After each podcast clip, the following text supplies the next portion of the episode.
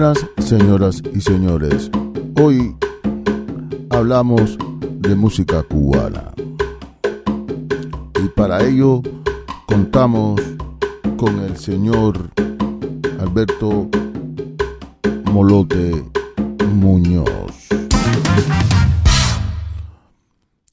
Señoras y señores, hoy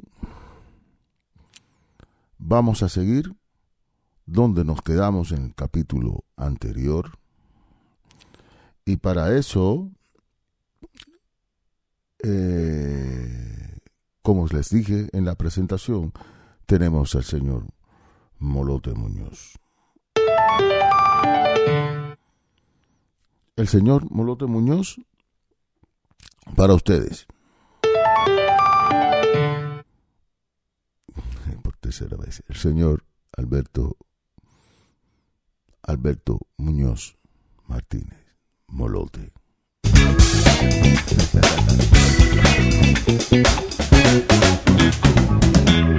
Bueno, ya lo tenemos aquí. Y entonces, eh, señor, ¿nos puede usted contar más de la música cubana? Sí, mira, chico, hoy vamos a seguir donde nos quedamos. Y, hacemos ahora, empezando, un pequeño resumen del capítulo anterior. El resumen es los, la cultura y la identidad de la música cubana comenzó cuando se unieron las tres culturas que influenciaron en la identidad y en la creación de la música cubana. Esto fue un proceso que duró más de 500 años, que dura, porque todavía sigue fusionándose. Entonces hablamos de la cultura africana, de que vinieron cultura musical africana de diferentes zonas de África, que las ya estas zonas en África, mm, mm, estas zonas de África, ya en Cuba, crearon su propio lenguaje debido a la mestiza, al mestizaje de ellas mismas. Entonces también a la vez confluía la música traída por los señores eh, de la península y conquistadores, ¿no? Y españoles de aquellos tiempos. Y entonces ahí había dos vertientes, la vertiente clásica y la vertiente eh, más popular de la gente. Eso hablamos de los soldados y hablamos de los hijos de los cubanos que nacieron en Cuba y bueno, toda esa historia. Y después, un poquito más tarde, la influencia de las tropas norteamericanas que estaban conformadas por mm, personas de color. Fueron las primeras tropas de personas de color en el ejército de los Estados Unidos. Eso es en síntesis la, la base de la música cubana. Y entonces, bueno, seguimos hablando hasta que el son, la creación del son cubano, que se creó en la parte oriental y que en un principio no llevaba clave y era solo tocada por guitarras, cantada y por marímbula, ¿no? Y bueno, yo cantaba un poco. ¿Dónde está la Mateodora? Con su bueno y ese es el son que se hacía que empezó y ese es el primer registro del primer son que se tiene conocido en, en, Cuba.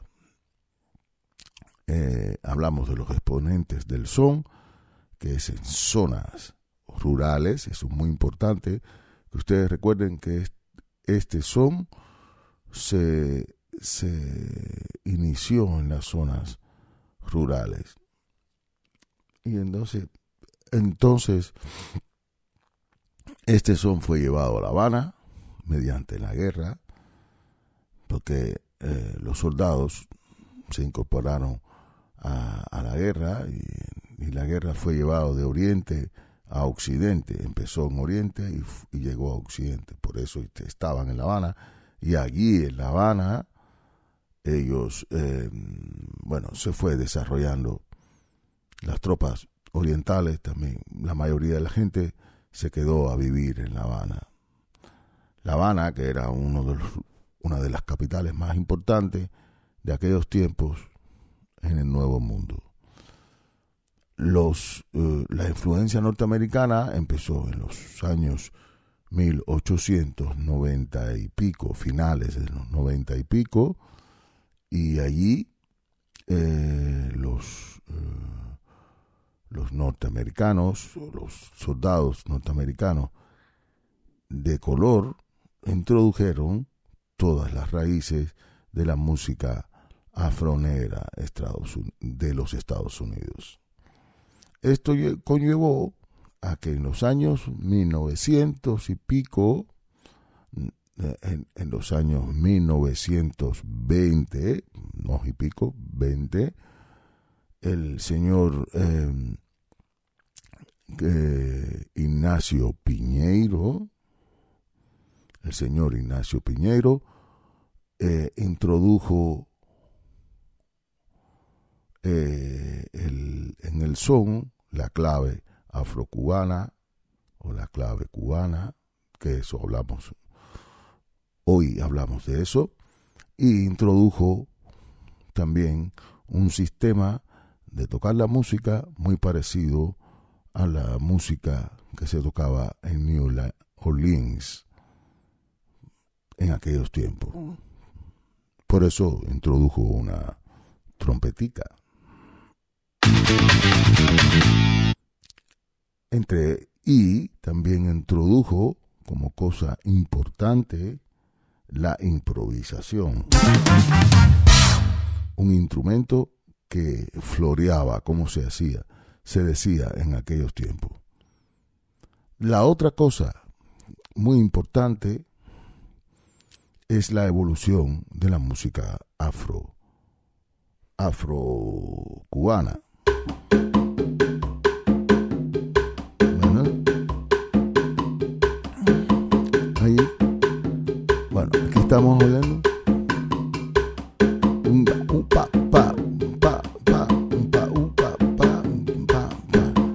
Mire, yo quiero que ustedes pongan atención. Este es un, una Columbia parece mucho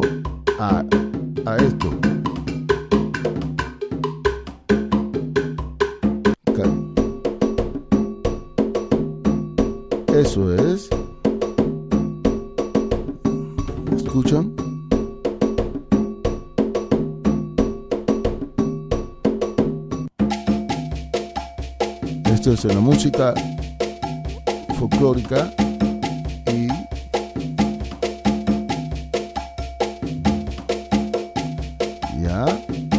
va ahí a una evolución. Ahí no hay clave todavía, ¿entienden? Y entonces, y si tocamos aquí, pa, pa, ya es un guaguancó habanero, pero antes de eso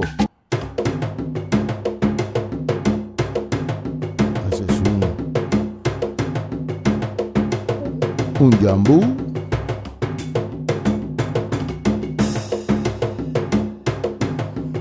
Y se bailaba más lento.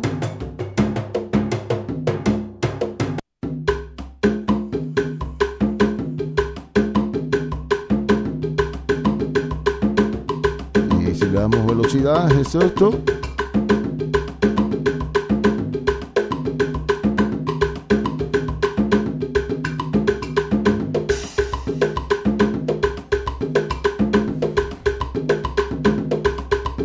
¿Ya?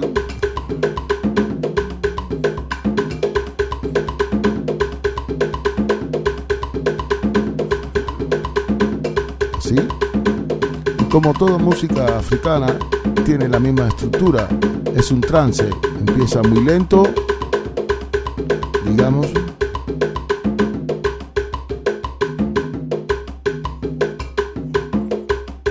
y va, subiendo en ritmo. Ajá. Escuchen ustedes.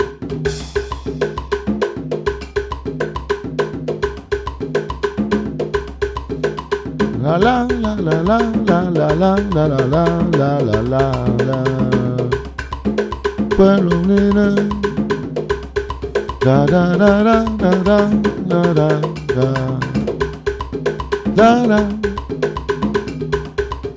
La la la la. La la la la la la la la la.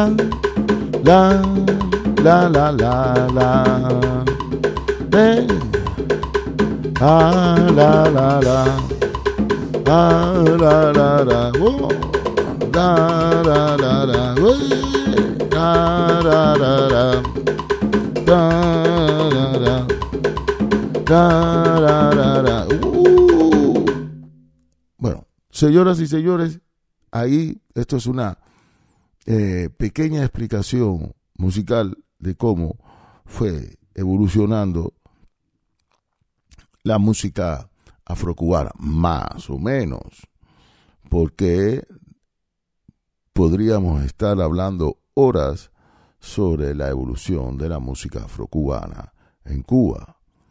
Y bueno, estamos haciendo un síntesis habíamos hablado de, de, todo, de todo esto hasta que hablamos de la forma de vestirse del primer y el gran sonero cubano, eh, cubano, eh, el más conocido, cantante, el señor Benny Moré, que se vestía como los chucheros norteamericanos. Mira qué bonito y sabroso bailan el mambo las mexicanas. Bueno, más o menos así. Mueves la cintura y los hombros igualito que las cubanas. Con el sentido del ritmo para bailar y cantar. Bueno, eso el señor Benny Moré y entonces allí se hizo, él se hizo muy popular y es el cantante más importante de la música cubana, para mi opinión. Eh, hay otros músicos muy importantes que influenciaron en la música cubana. Y esta música cubana, que venimos a partir de los años 30, 30 y pico, 40, y su esplendor en los años 50 y pico. Eh, hasta aquí hay una identidad cubana bien fuerte, marcada por las tres, eh, las tres corrientes, ¿no? Eh, mm, la española, la africana y la, la, presencia de la música norteamericana. Explicando un poco más de la presencia española, podíamos hablar de la música de rural, ¿no?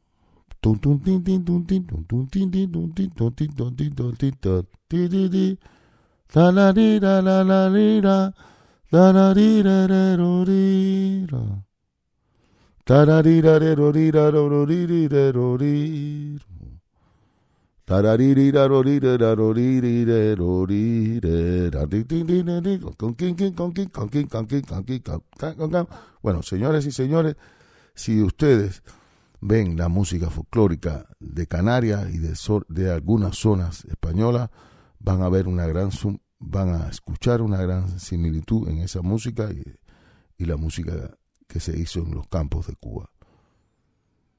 Y todo esto ya empieza, e, es una completamente fusión de la música eh, de la música española hecha en Cuba por los hijos de los españoles nacidos en Cuba.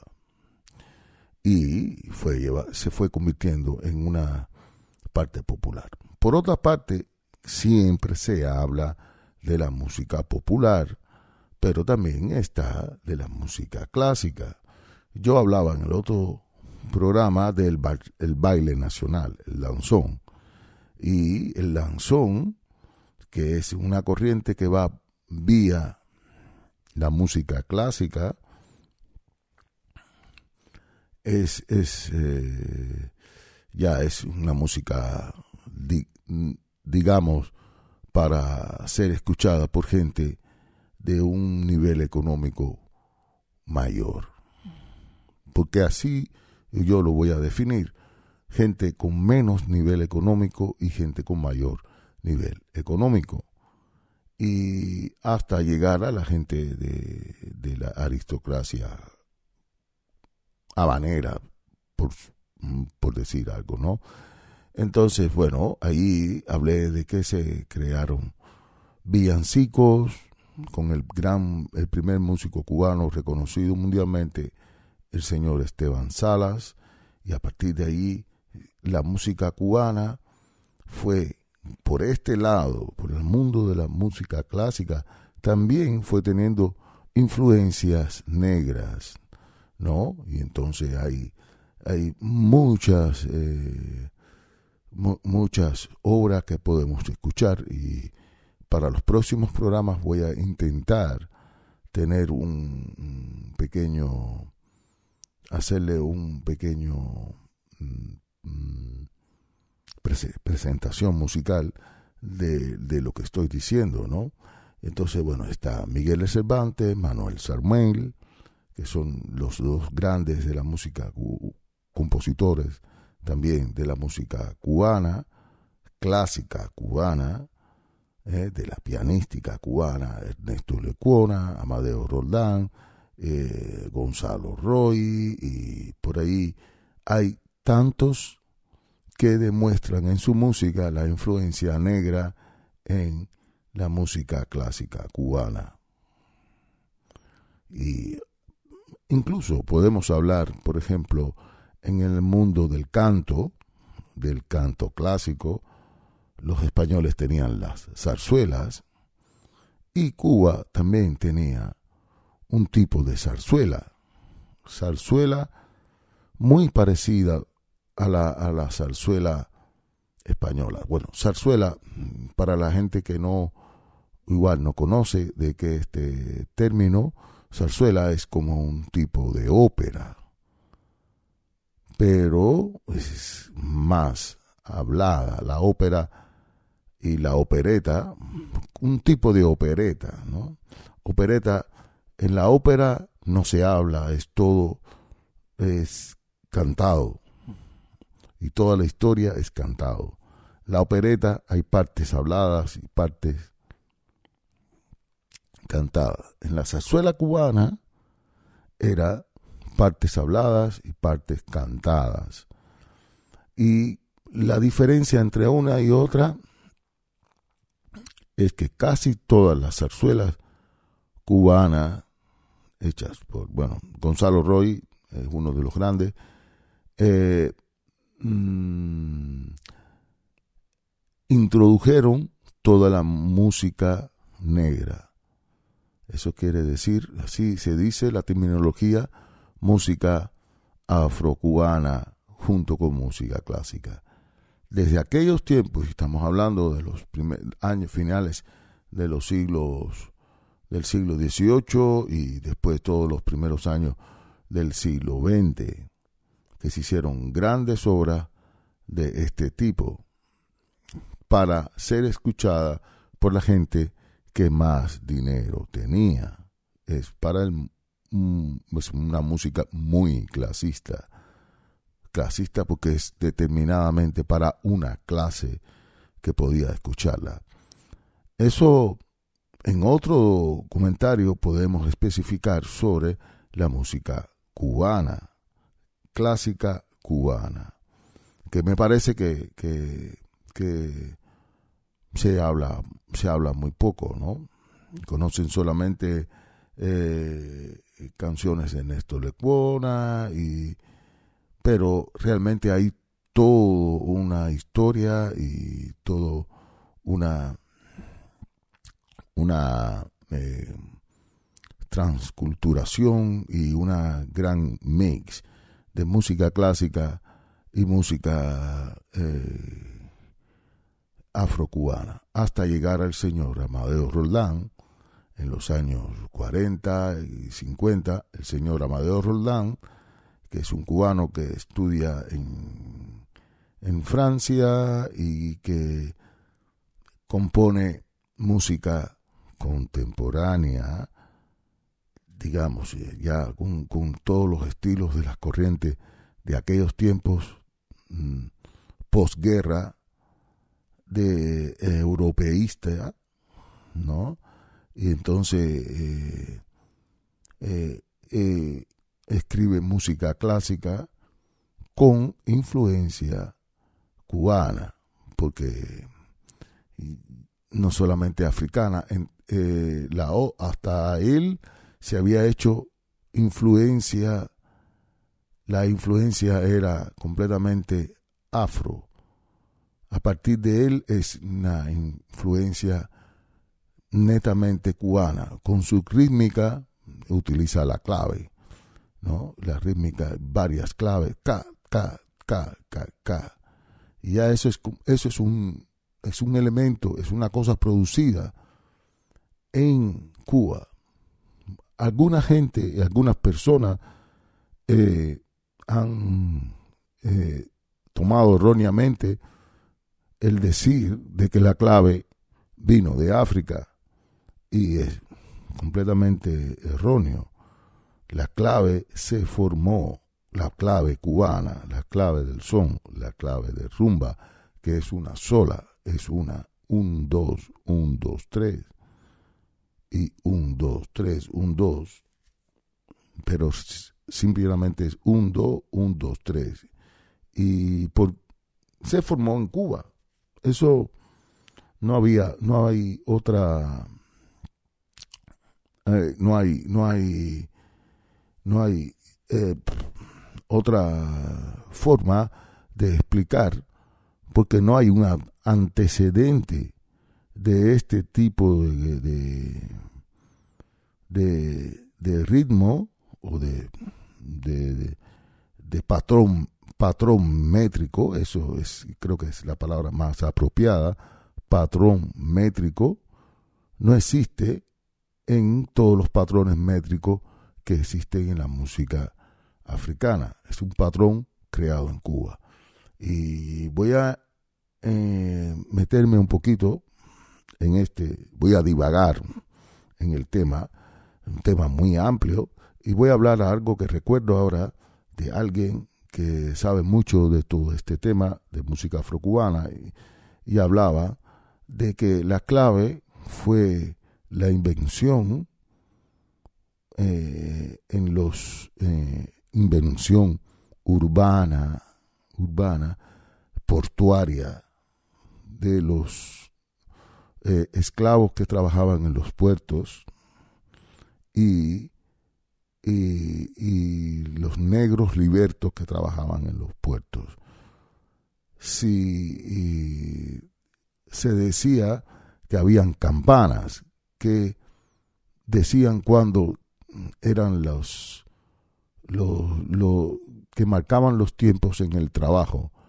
Tocaban las campanas, king, king, king, king, y esas tres campanadas, por ejemplo, era que iba a empezar el trabajo, y después cuatro, king, king, king, king, king, y así esa segunda eh, de, eh, determinaba cuando se terminaba el trabajo o cuando se cogía una pausa en el trabajo.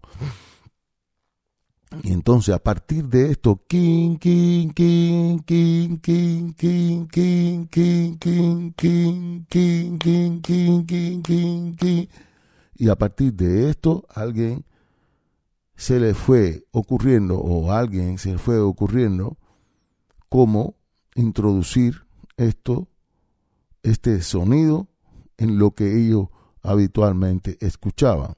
Y eso es la música que hacían afrocubana. Por eso cuando escuchas eh, eh, eh, música como esta,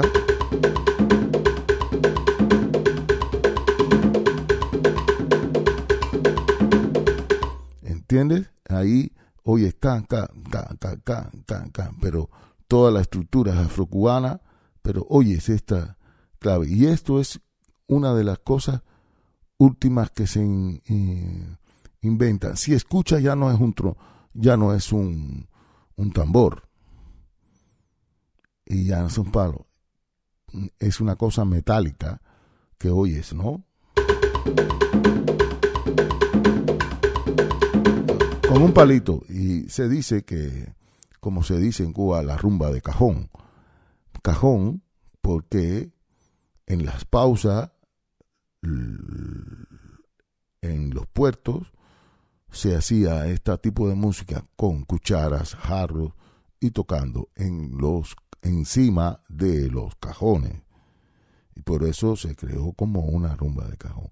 A partir de ahí viene todo el proceso de, de, la clave, que la clave en la música, para muchos hay, hay, hay existe eso de 3, 2 y 2, 3.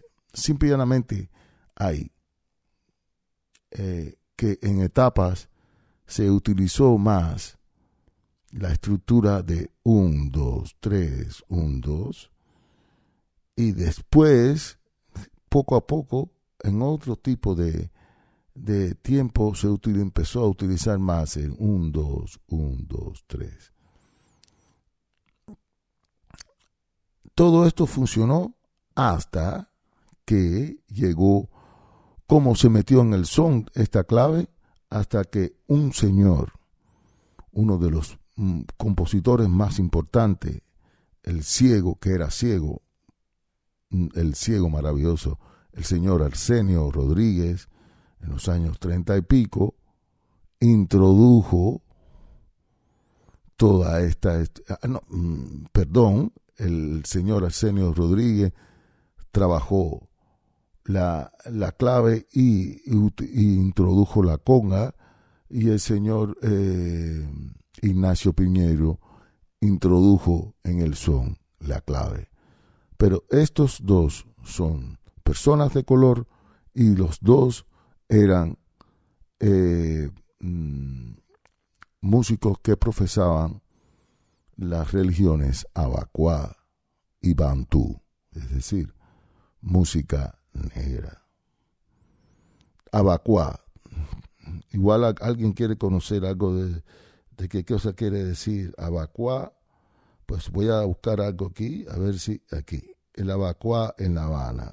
Y oigan, y esto suena así.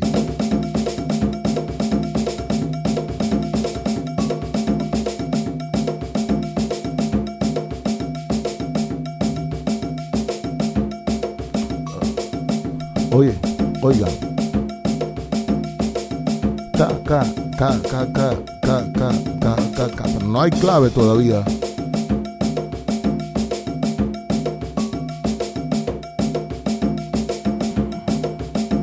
Y aquí hay otro.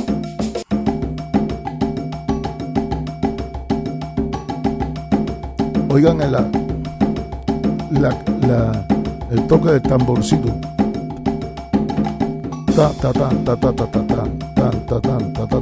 pero todavía no es clave. Y ahora vamos a ver un abacuá matancero. Oigan este.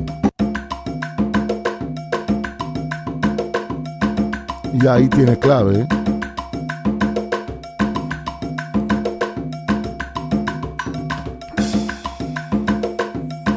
Y oigan el otro.